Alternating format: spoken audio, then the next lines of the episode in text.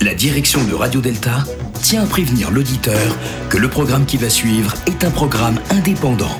Les francs-maçons de deux colonnes à la une ne s'expriment en aucun cas au nom de leur obédience, de leur loge, d'un parti politique, d'une entreprise, d'une association ou de quiconque à part eux-mêmes. Les frères et sœurs présents s'expriment uniquement en leur nom, en toute liberté. Bonne émission. Prenez place, euh, auditeurs profanes, frères et sœurs, nous allons procéder à l'ouverture de l'émission. Réalisateur, remplissez votre office. Deux colonnes à la une. Les francs-maçons sur Radio Delta. Frère Stanislas, merci de vérifier que la porte du studio est bien fermée et que les animateurs sont confortablement installés. Frère Fred, les animateurs sont bien installés et la porte est correctement fermée. Frère Stanislas, merci de vérifier que tout le monde est prêt. Frère Fred, les casques sont bien sur les oreilles et les godets pleins. Frère Stanislas, veuillez donner lecture de l'ordre du jour. Aujourd'hui, nous allons recevoir Alain Pozarnik, l'ancien euh, grand maître de la Grande Loge de France de 2004 à 2006, euh, philosophe, écrivain reconnu, et nous allons parler aujourd'hui de la philosophie initiatique. Tout m'a l'air juste et calé, si personne n'a rien à rajouter. Je déclare ouverte cette émission de deux colonnes à la une sous les auspices de Radio Delta. Maître des harmonies, remplissez votre office.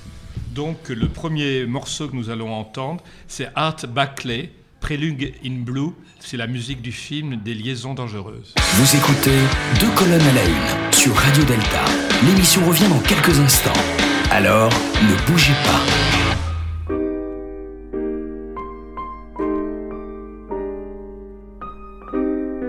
Deux colonnes à la une. Les francs-maçons sont dans votre radio.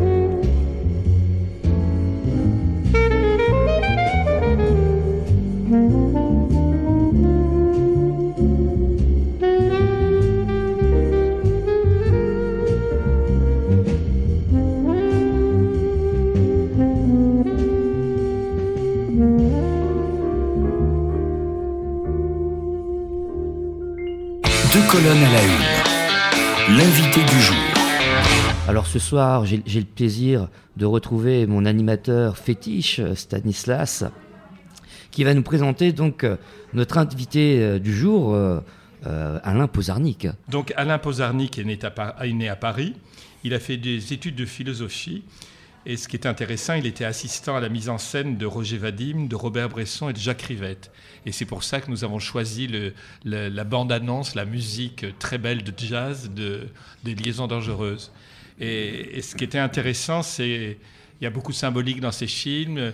Tu as fait de la philosophie, tu avais une vingtaine d'années, tu t'es lancé dans ce cinéma. Et, et comment étaient ses débuts et comment le cinéma, c'est-à-dire la parole, quelque chose d'abstrait, une histoire, arrive vers la symbolique et arrive vers la maçonnerie? Le, un des premiers films qui m'a tenté et qui a orienté mon désir, je devais avoir 14-15 euh, ans, c'était Juliette ou la clé des songes, qui termine euh, par un plan sur une porte fermée et c'est marqué danger. Et je crois que c'est tout le danger de la vie de savoir comment traverser cette porte, comment l'ouvrir et oser faire les pas que nous avons besoin de faire en fonction de notre, de notre désir et de notre, j'allais dire, destin entre guillemets, c'est-à-dire euh, notre appel que nous ressentons tous à avoir plus de fraternité, plus d'amour, plus de justice, plus de justesse, mais ce que nous disons, c'est que c'est à cause des autres qu'on n'y arrive pas. Et si on est en face de soi-même, comment y arriver?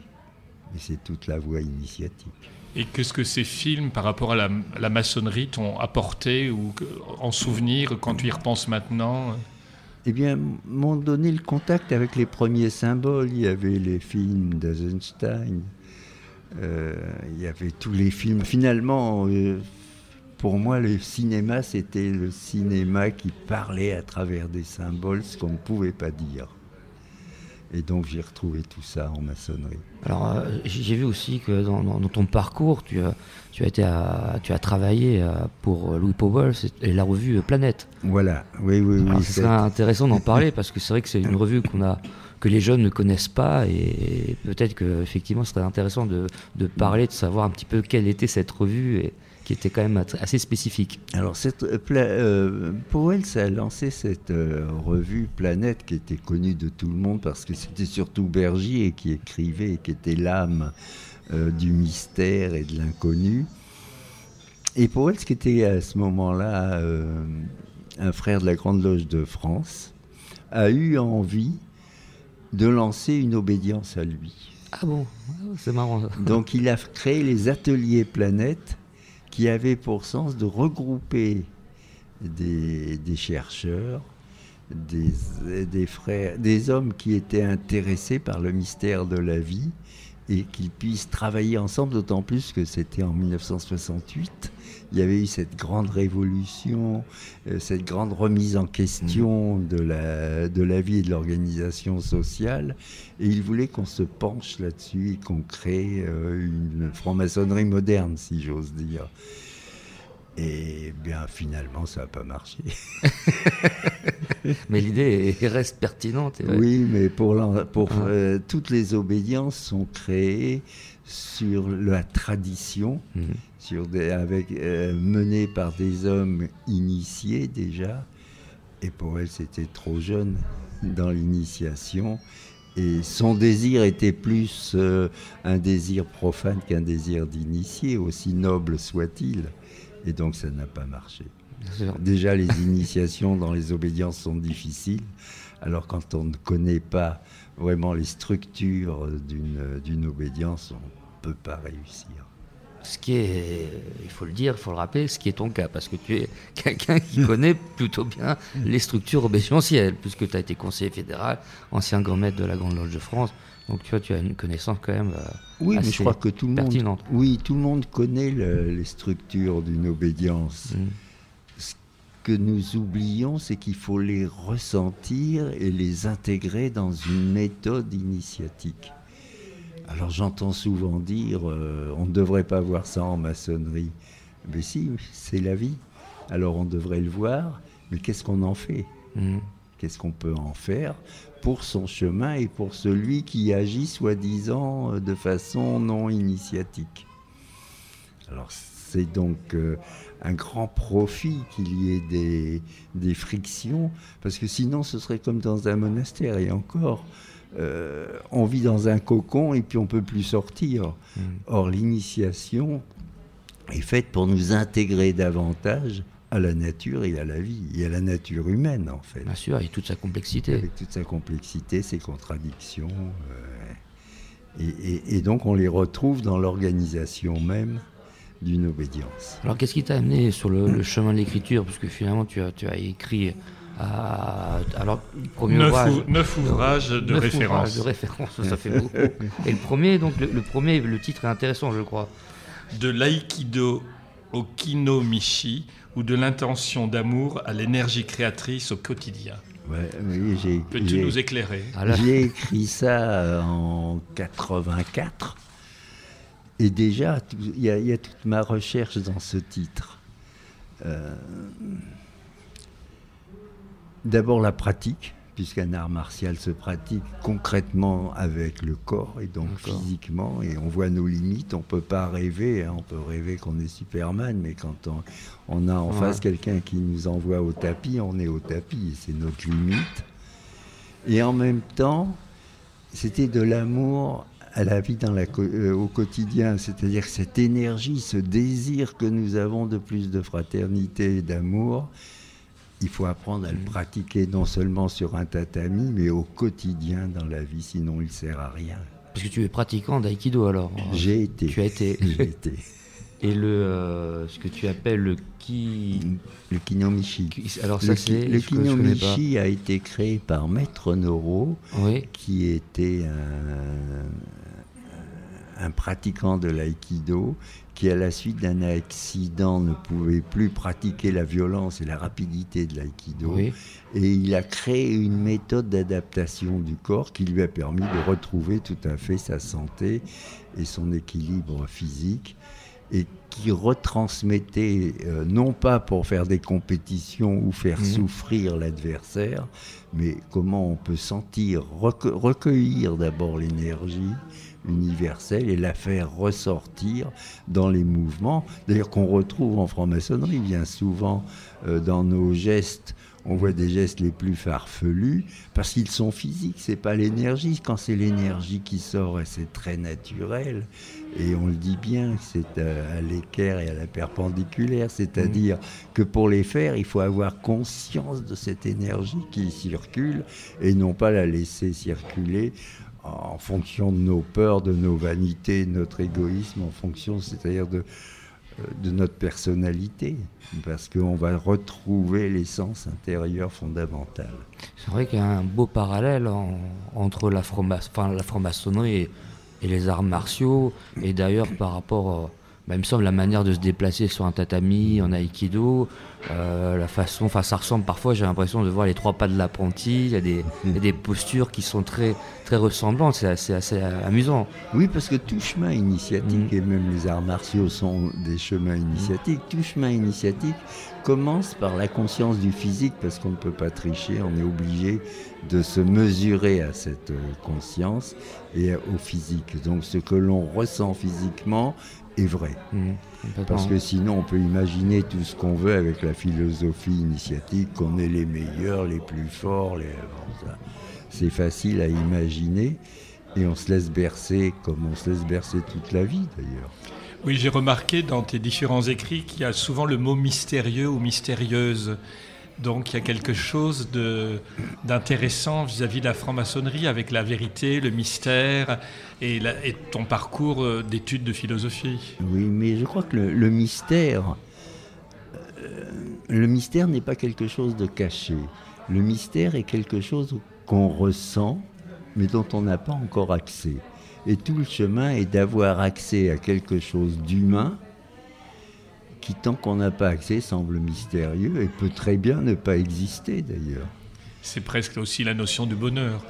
C'est aussi la notion du bonheur, c'est vrai. Et dans un autre livre, j'ai retrouvé aussi un autre livre avec un titre incroyable, Le secret de la rose, de la perfection à l'amour. Oui, le secret de la rose fait, euh, fait partie des degrés euh, entre guillemets supérieurs. Entre le 15 et le 18. Entre, voilà. entre le 15 et le 18. Parce que euh, quand on commence sur les trois premiers degrés, on travaille sur la connaissance de soi, connaissance telle que l'on est, connaissance de ce qui est caché. Puis quand on commence à ressentir le maître intérieur, l'énergie intérieure, quand on commence à ressentir Maître Igram, à ce moment-là, on peut passer à, au, au, véritable travail initiatique, c'est comment lui donner vie. Et quand on commence à lui donner vie, on peut avoir accès, on ne travaille plus sur le physique, mais on va travailler sur la métaphysique. Métaphysique n'est pas un gros mot, hein, c'est simplement au-delà du physique. En allant au-delà du physique, quand on commence à travailler sur cette énergie intérieure au-delà du physique, qui va se traduire par l'amour. Donc c'est le secret de la rose qui est le symbole de l'amour.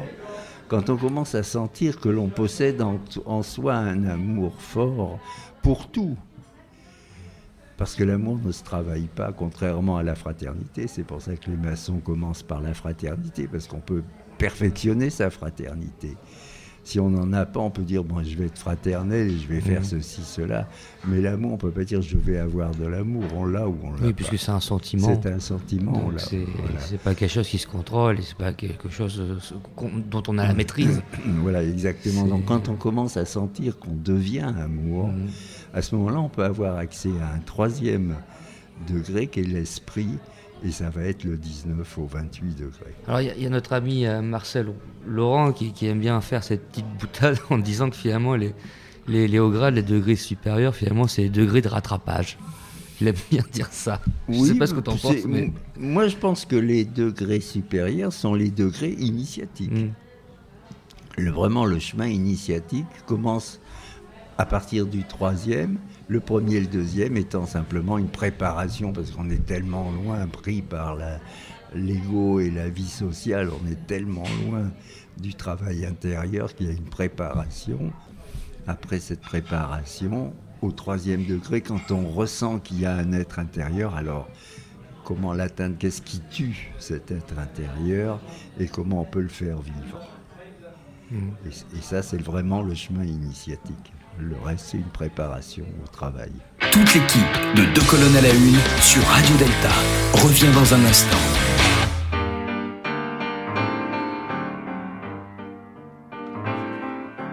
Vieni, via, vieni via di qui.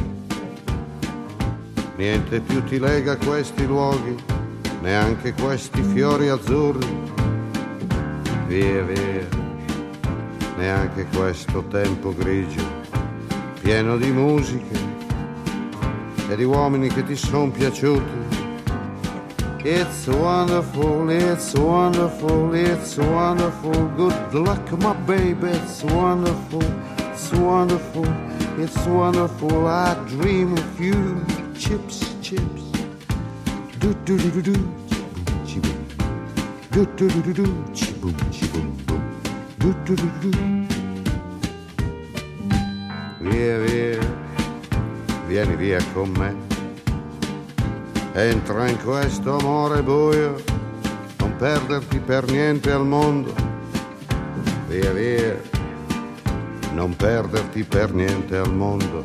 Lo spettacolo d'arte varia di uno innamorato di te. It's wonderful, it's wonderful, it's wonderful. Good luck, my baby, it's wonderful that's wonderful, so wonderful. I dream of you. Chips, chips. Do do do do do. Chip, chip. Do do do do do. Chip,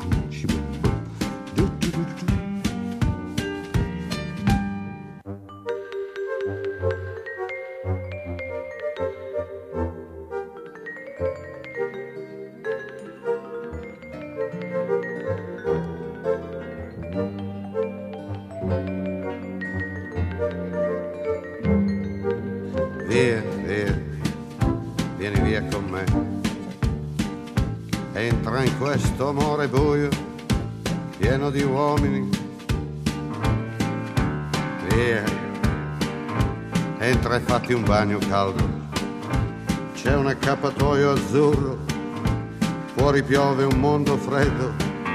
That's wonderful, that's wonderful, that's wonderful. Good luck, my baby, that's wonderful, it's wonderful, that's wonderful. I dream of you. Chips, chips, chips. Do do do do do, chi boom, chi boom. Do do do do do, chi boom, chi boom boom. Do do do do do. Avec deux colonnes à la une, on ne résiste pas à l'appel des symboles. Nous sommes de retour sur Deux colonnes à la une avec notre invité Alain Pozarnik et Stanislas. Ce qu'il y a d'intéressant, parce que je l'ai je l'ai vécu moi-même, étant dans la maçonnerie il n'y a pas très très longtemps, c'est la difficulté de l'apprenti. Est-ce que tu en parles dans tes livres ou Ah oui, bien euh, sûr. qu'est-ce qui se... Bien sûr, la difficulté de l'apprenti, c'est qu'il imagine euh, l'initiation. Il imagine ce que pourrait être l'initiation. Et il essaie d'être en fonction de son imagination qui est loin du réel. Donc son premier travail est connaissance de soi, c'est ce que disaient d'ailleurs les Grecs, connaissance de soi tel que je suis connaissance de mon intellect, comment il fonctionne, connaissance de mes sentiments, comment ils m'entraînent, connaissance de mes limites physiques et comment ils me permettent de me déplacer et d'être dans l'espace. Après connaissance à un degré au-dessus, c'est connaissance de soi dans le monde et connaissance des grandes lois qui architecturent le monde. Et quand on a cette connaissance, alors on ne se heurte plus, on devient en harmonie avec tout ce fonctionnement anarchique ou mécanique, et on devient euh, en harmonie, et on apprend en même temps à se tourner vers l'être intérieur, alors qu'on nous le demande dès le premier degré. Le premier pas initiatique, c'est descendre à l'intérieur du cabinet de réflexion, descendre dans le cabinet de réflexion qui est sous terre. Symboliquement, c'est re- descendre en nous-mêmes, parce que l'homme est pétri de, la- de terre, finalement. Et si l'homme est pétri de terre et que l'on doit descendre en soi-même, c'est-à-dire avoir conscience de son espace intérieur. Or, quand je cherche à avoir conscience de mon espace intérieur, je me rends compte que je suis toujours tourné vers ce que je pense L'ego. vers l'ego. Puis on m'a tellement appris depuis la naissance qu'il faut être intelligent qu'on a l'impression que tout ce qui va nous servir à, avoir du bonheur dans la vie ou à paraître ce que l'on n'est pas, eh bien, il faut le chercher dans la- dans les- dans l'intellect. Et on est toujours tourné vers ça. Donc, descendre en soi-même, c'est le premier pas qu'on nous dit pour faire le chemin initiatique. Et on se rend compte que même si on commence à avoir conscience du cabinet de réflexion, immédiatement, on se dit qu'est-ce que j'en pense, qu'est-ce que ça me procure, et c'est l'intellect qui reprend le dessus. Donc il y a un très très long travail de préparation pour être capable d'utiliser son intellect quand on en a besoin. Bien sûr, quand on prend un train, quand on travaille dans la vie profane, on a besoin de son intellect. Et puis en même temps, quand je veux avoir conscience de ce que je suis réellement, est-ce que je peux me, sentir et sentir d'où vient l'ego et comment l'ego va essayer de m'entraîner par des émotions, par des pensées, par des, des mouvements physiques? Quand je vois dans les ateliers des, des frères qui agitent leurs pieds, c'est qu'ils n'ont aucune conscience de leur corps. Quand ils commencent à s'avachir pour montrer que ce sont des vieux euh, qui connaissent et qui n'ont pas besoin, c'est qu'ils ne ressentent rien circuler en eux-mêmes. Euh, enfin, le physique, c'est le, le premier pas, extérieur peut-être, mais c'est le premier pas qui nous permet d'être et de transmettre Mm. en même temps, de donner envie. Oui, la- la- la- cet apprentissage, finalement, comme dans les arts martiaux, apprendre à, à, se mouvoir, apprendre à maîtriser son corps. Oui, bien La sûr. maîtrise du corps, finalement, Bien effectivement, c'est le premier peut-être travail de l'apprenti. Euh, Tailler sa pierre, c'est aussi tailler son corps quelque part. Mais on commence à, à- à le, à le maîtriser que si on a conscience de Mm. son existence. Si c'est lui qui, qui s'agite tout seul, on peut rien maîtriser. C'est lui qui nous maîtrise finalement. C'est ça la difficulté, c'est finalement ce qu'on voit souvent euh, dans les ateliers, dans les ateliers bleus, c'est qu'effectivement, comme tu dis, ce, ce besoin, ou enfin, cette, euh, cette habitude de, de vouloir toujours intellectualiser, Oui. que ce soit les symboles, etc., de tout de suite rentrer. euh, je le vois quand je vois des apprentis ou des compagnons justement pencher, tout de suite, on va aller chercher dans les livres, on va vouloir chercher des référents, Platon, etc. Et on va vouloir montrer qu'on en sait beaucoup. Et c'est toute ça, la difficulté de cet exercice. On est à côté du chemin initiatique. Et je dis souvent, si je- quand ce que je conseille moi personnellement aux apprentis ou aux compagnons, c'est de justement de ne pas lire, mais de méditer. Finalement, vous avez un, un sujet quelconque, la pierre brute, et de justement laisser par contre vos émotions, votre réflexion, mais pas d'in- d'intellectualiser, ça veut dire comme une sorte d'universitaire, mais de, de- de voir quelle, quelle perception vous avez du symbole par rapport à votre vécu. Exactement. Et du coup, on n'a pas les mêmes planches quand on fait ce travail-là. Bien sûr. Parce que du coup, ça devient personnel.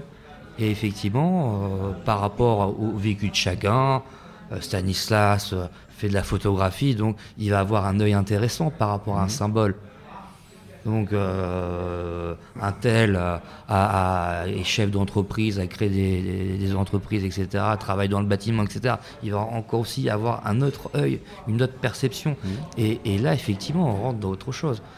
Et c'est comme ça qu'on va rentrer dans, finalement dans, cette, Mais dans oui. ce monde intérieur. Oui, si on prend euh, par exemple l'équerre, puisqu'on Mm. sait que l'équerre est un symbole maçonnique important, on peut très bien prendre un dictionnaire. Dans un Oui. dictionnaire, on va dire euh, l'équerre, c'est le symbole du charpentier. Bon, ça ne nous apprend pas grand-chose. Après, on va nous dire deux équerres face à face font un carré long. Euh, Deux équerres face à face font un carré long. euh, on l'a lu, ça fait partie du petit bouquin mémo Mhm. qu'on nous a dit. Donc on est tout content, on sait quelque chose. Enfin, dans la vie courante, on met pas souvent deux équerres face à face. Alors notre, euh, notre travail, c'est de se demander si moi je suis d'équerre. Parce que les symboles s'adressent à moi. Est-ce que je suis d'équerre dans ma vie familiale, dans ma vie maçonnique, dans ma vie professionnelle, avec mes enfants? Est-ce que je suis d'équerre? Il n'y a pas besoin de réponse, il y a simplement un sentiment. Est-ce que je me sens d'équerre ou est-ce que, si je suis honnête, il y a quelque chose qui colle pas quoi? Mm, tout à fait. Et moi, moi, j'ai- bon, souvent entendu ces critiques euh, venant plutôt d'en haut, venant de maîtres, venant de dignitaires, venant de, de, de frères euh, issus des hauts grades, dire justement aux apprentis, aux compagnons, leur reprocher justement de ne pas suivre le catéchisme et justement leur reprocher de donner leurs émotions, leur vécu en disant ah ben non, faut pas donner son avis personnel sur le symbole. C'est tout à fait l'inverse. Qui est, qui est terrible parce que justement c'est l'inverse. qui est- Et justement ils sont dans le, le, le bon chemin et on leur dit ah ben non t'as pas appris ta leçon. c'est quand même terrible.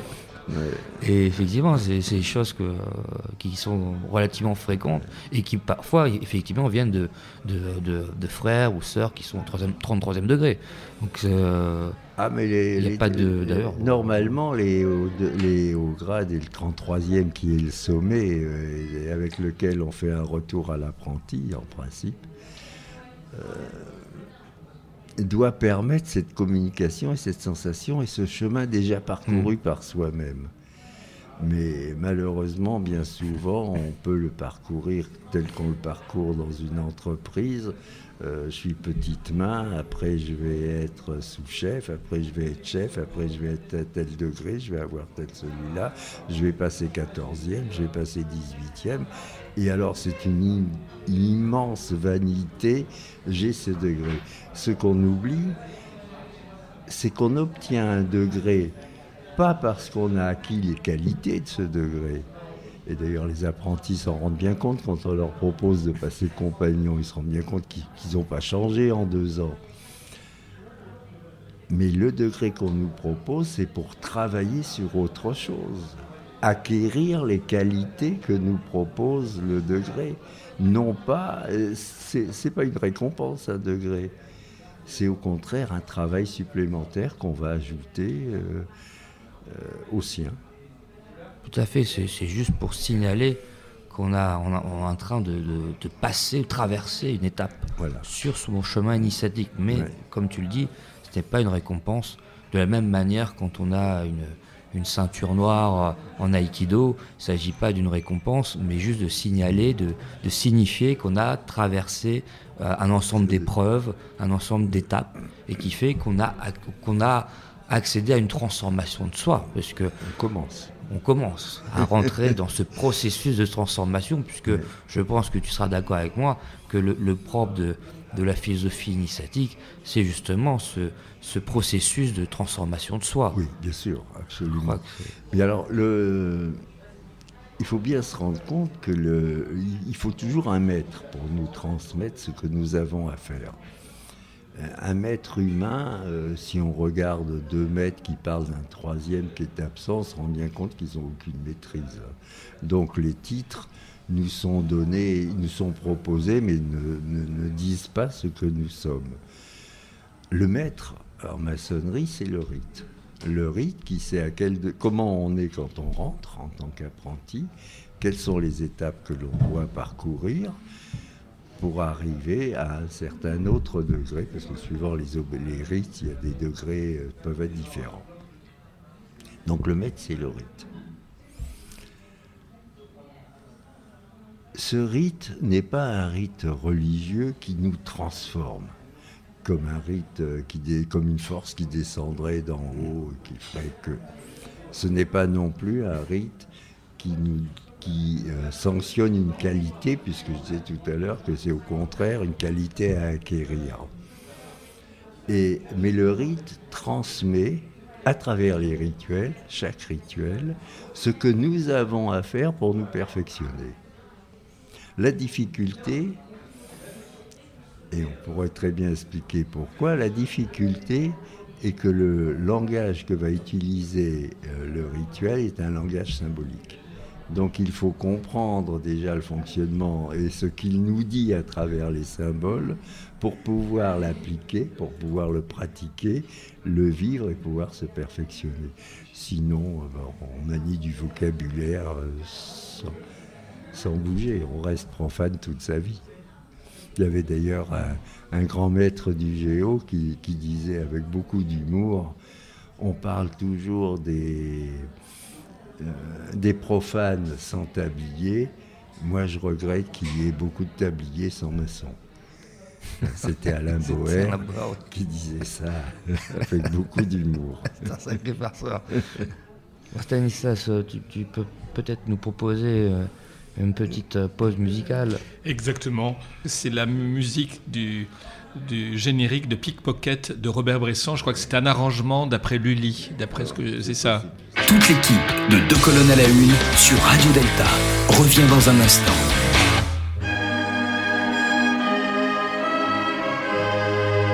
Vous souhaitez communiquer avec l'émission en général ou un membre de l'équipe en particulier? Rendez-vous sur la rubrique Nous contacter sur deltaradio.fr.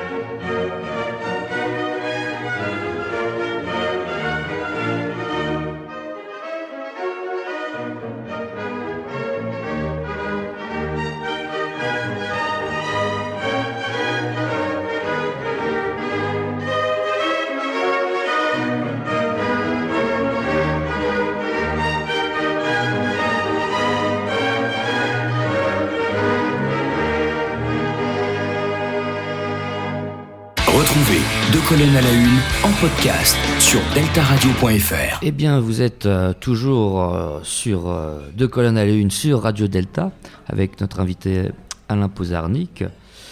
Et donc, effectivement, j'avais cette, cette, interrogation personnelle, à savoir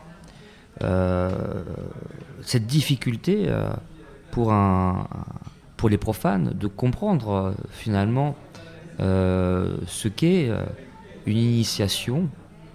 Euh, donc c'est sûr que quand on est déjà apprenti, effectivement, on, a on, commence à être familier, je veux dire, hein, avec euh, le, monde, de, l'univers des symboles. Mais justement, euh, comme tu disais tout à l'heure, il y a un rite, il y a un rituel, il y a des symboles qui nous permettent, qui nous guident, effectivement, qui nous permettent de rentrer dans, une, dans un processus de transformation de soi-même. Mais pour le profane, c'est vrai, j'ai souvent cette question qui m'est demandée, mais c'est quoi votre langage des symboles? Parce qu'on ne comprend pas. Parce que c'est vrai que dans le monde profane, on est plutôt habitué à ce que j'appelle un langage analytique ou un langage cartésien. Mmh.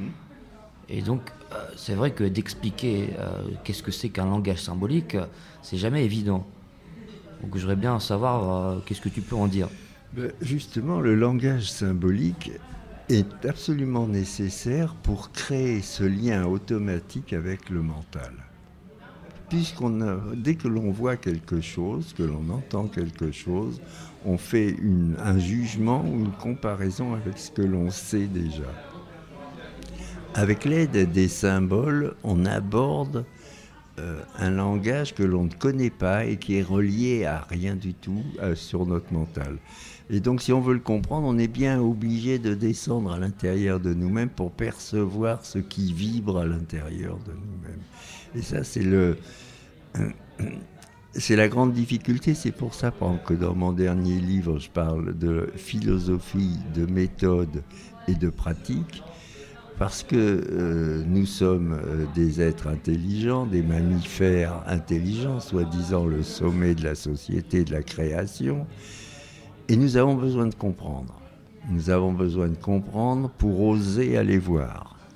Et bien sûr, ce qu'on a compris, est lié à tout ce qu'on a compris, on a emmagasiné depuis notre naissance, mais est très loin de la vérité. Alors pour y aller, où on va s'adresser? Si on veut s'adresser à la franc-maçonnerie, il faut aussi comprendre un peu sa méthode pour lui faire confiance. C'est-à-dire le travail en loge, le travail dans les obédiences, le suivi, les déceptions, etc., ou les joies et le bonheur parce que dans, on rencontre aussi des frères et des hommes exceptionnels qu'on ne rencontre pas partout, ou si on peut en rencontrer ailleurs, il y a une densité de qualité qu'on ne retrouve pas partout. Et puis après, si on veut avancer, il faut pratiquer.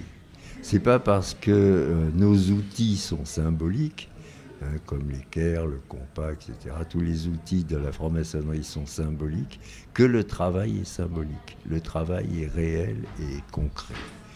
Et c'est pour ça que je le pratique, c'est-à-dire quand j'ai conscience que c'est mon ego qui est en train de prendre le pas, que c'est ma vanité, que c'est mon entraînement mental, alors je décide volontairement de ne pas suivre et d'amputer ce, mécanisme.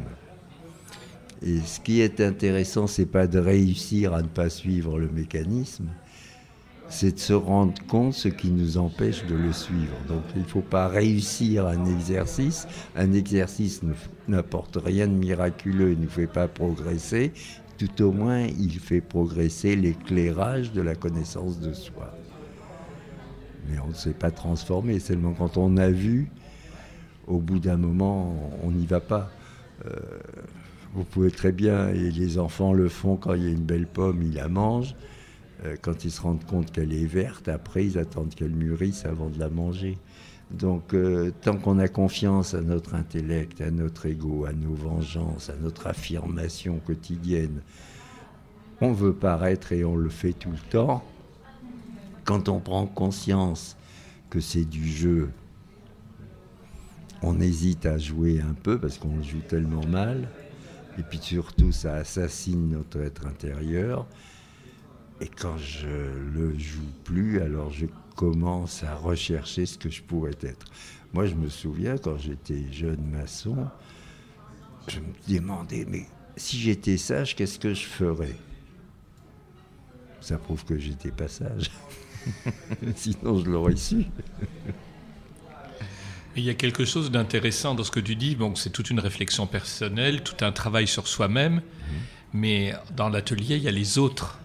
Et donc, quelquefois, l'autre peut être un handicap dans sa propre recherche. Donc, il y a un exercice euh, compliqué d'être au milieu des autres, qui chacun, eux, sont dans leur ego, dans leur histoire, dans leur construction, dans leur euh, euh, rapport à la symbolique. C'est vrai, mais en même temps, ce que je vois chez les autres, je suis à peu près certain de l'avoir en moi-même et de ne pas vouloir en tenir compte. Donc les autres me servent de miroir et m'aident à me connaître.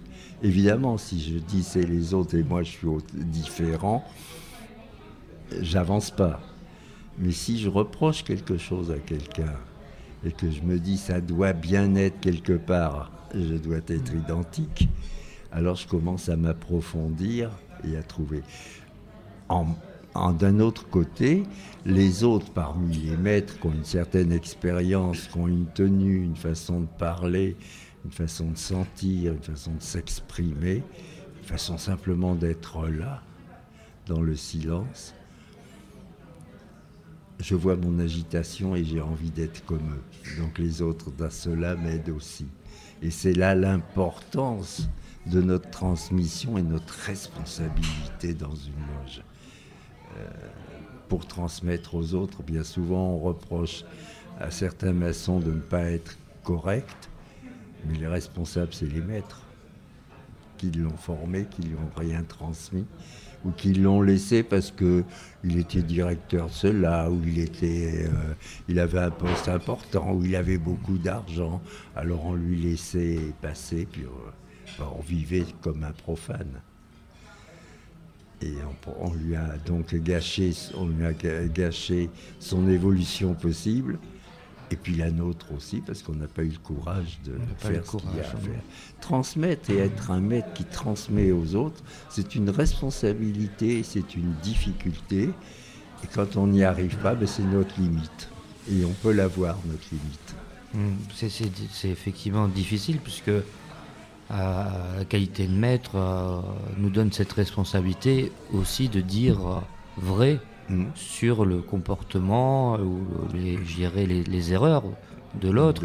Et que peut quand on est pris au piège de ça de la complaisance de son ego effectivement on laisse passer euh, des jeunes apprentis et compagnons à des degrés auxquels finalement on ne devrait pas en tout cas avoir accès de cette manière là bien sûr.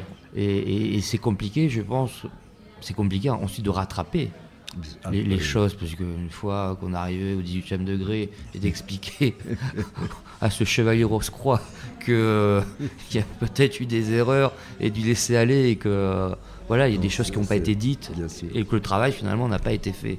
Et là, ça devient ça devient cornélien et, malheureusement c'est le cas. C'est ce qui c'est souvent le cas. C'est souvent le cas dans les loges et je le vois et quelle que soit l'obédience ou le rythme. Ah oui, ça n'a rien à voir. Hein. C'est quelque chose que je constate Bien sûr. continuellement. C'est et, la difficulté puisque une fois cette personne qu'on a laissé faire et puis qui se dit finalement elle euh, elle se complaît et elle, elle, rentre dans cette certitude de son ego en disant voilà moi je suis arrivé à tel degré donc ça veut dire que j'ai travaillé sur moi. Donc, je transmets à mon tour, et c'est moi qui, euh, de, voilà, qui, qui prend les. Je deviens, on se croit maître. Et, c'est là aussi où, finalement, ben, le, le, ratage euh, qu'on incarne, finalement, on va le transmettre à l'autre. Du coup, c'est sans fin. Bien sûr.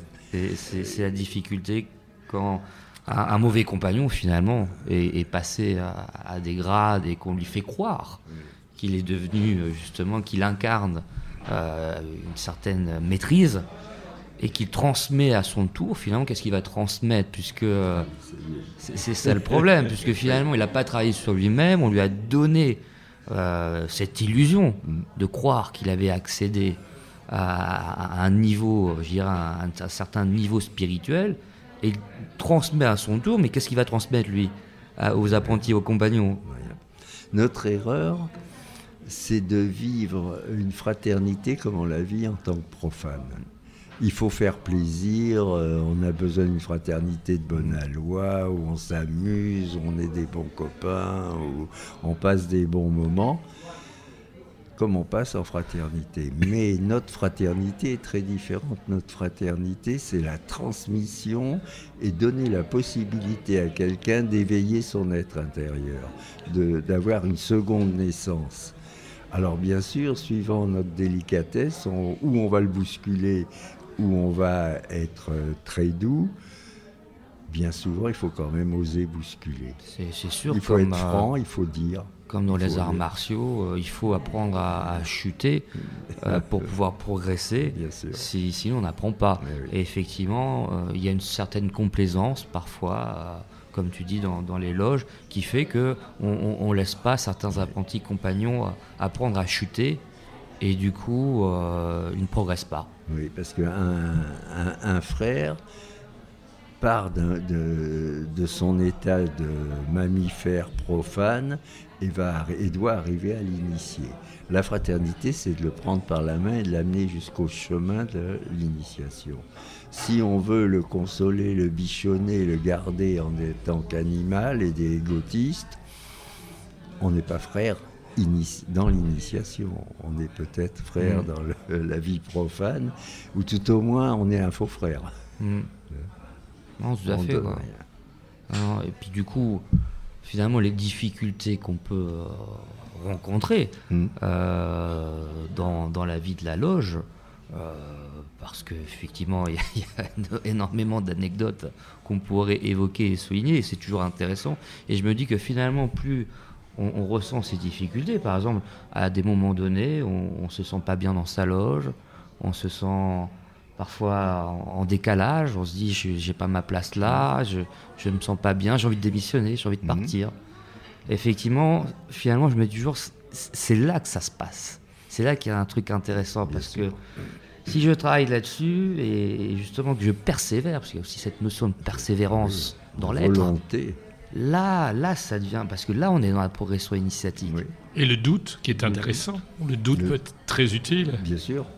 Mm. Parce que le doute va remettre en question notre propre travail. Et on, a, on veut toujours, comme on était en faculté, qu'on nous donne une solution. Or, la maçonnerie, qui est là pour donner de la liberté et éveiller l'être humain authentique, c'est à lui de le trouver. C'est pas quelque chose où on va lui dire il faut se conduire comme ça, il faut penser ça, il faut être comme ça, et puis là tu seras un bon initié. Non, ça c'est bon dans une secte, euh, c'est bon en politique, mais dans l'initiation, on, on, travaille à donner la liberté totale à l'homme, individuel, même s'il est loin de nous, et c'est l'homme libre conscient, volontaire, qui peut après s'engager dans la société. Tant qu'on est avec un homme ancien, il va faire de l'ancien. C'est-à-dire ce qu'on est maintenant socialement, aussi dans notre civilisation. Parce que dans notre civilisation, il y a eu des idées merveilleuses. Le christianisme était une idée extraordinaire d'amour. Le communisme, c'était un partage merveilleux. Et puis au XVIIIe siècle, il y a eu des tas de phalanstères qui sont construits sur des idées. Et ils ont tous échoué. Et le dénominateur commun de ces échecs, c'est l'homme. Donc il faut travailler sur l'homme pour qu'il soit capable de passer d'une idée ou d'un fantasme à une réalité, à une pratique. L'homme véritable. Véritable. Et complet. eh bien, je voudrais euh, remercier notre invité Alain Pozarnik. Merci Alain, merci euh, de ton éclairage, merci de nous avoir rappelé euh, des éléments essentiels, des éléments importants de notre justement notre chemin initiatique, des choses qu'on devrait justement méditer à chaque fois qu'on est en loge, de pouvoir se rappeler que malgré euh, gérer les dissensions, malgré les conflits, malgré les querelles euh, qu'il peut y avoir entre frères, entre sœurs, eh bien, il y a, y a, cette méditation qui est importante à avoir sur nous-mêmes, de pouvoir trouver ce que les Grecs appelaient la taraxie, hein, de toujours chercher cette paix de l'âme pour pouvoir comprendre l'autre, se comprendre soi-même. Parce que même, comme disait Sartre, si l'enfer euh, c'est les autres, il faut pas oublier que l'enfer c'est aussi nous-mêmes. Donc merci Alain. Et, et je, vous, je, vous, dis à très très bientôt sur Deux à la lune. Si, euh, si je peux donner Bien sûr. une conclusion qui est un poème de René Daumal, vous me lutterez s'il y a le temps. C'est un poème de René Daumal qui dit Je suis mort parce que je n'essaie pas de donner. Essayant de donner, je vois que je n'ai rien. Voyant que je n'ai rien, j'essaie de me donner. Essayant de me donner, je vois que je ne suis rien. Voyant que je ne suis rien, je désire devenir. Et désirant devenir, je vis. Deux colonnes à la une, ça maçonne, ça rigole, mais pas que.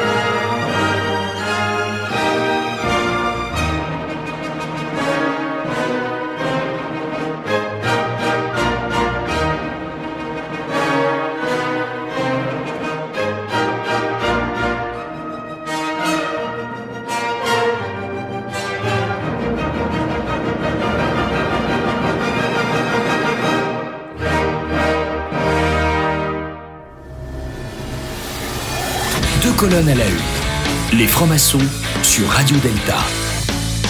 Chers auditeurs, profanes, frères et sœurs, nous sommes épuisés. Il est temps de fermer les portes du studio et de laisser le silence régner sur les ondes. Frère Stanislas, merci de vérifier que les animateurs n'ont pas salopé le studio. Les frères ont été respectueux et relativement propres. Frère Stanislas, la réservation pour l'après-émission a-t-elle été établie? L'aubergiste nous attend de pied ferme. Merci frère Stanislas euh, et Sébastien. Et je déclare fermer cette plus ou moins respectable émission et on se retrouve tout de suite au troquet. Retrouvez Deux colonnes à la une en podcast sur deltaradio.fr.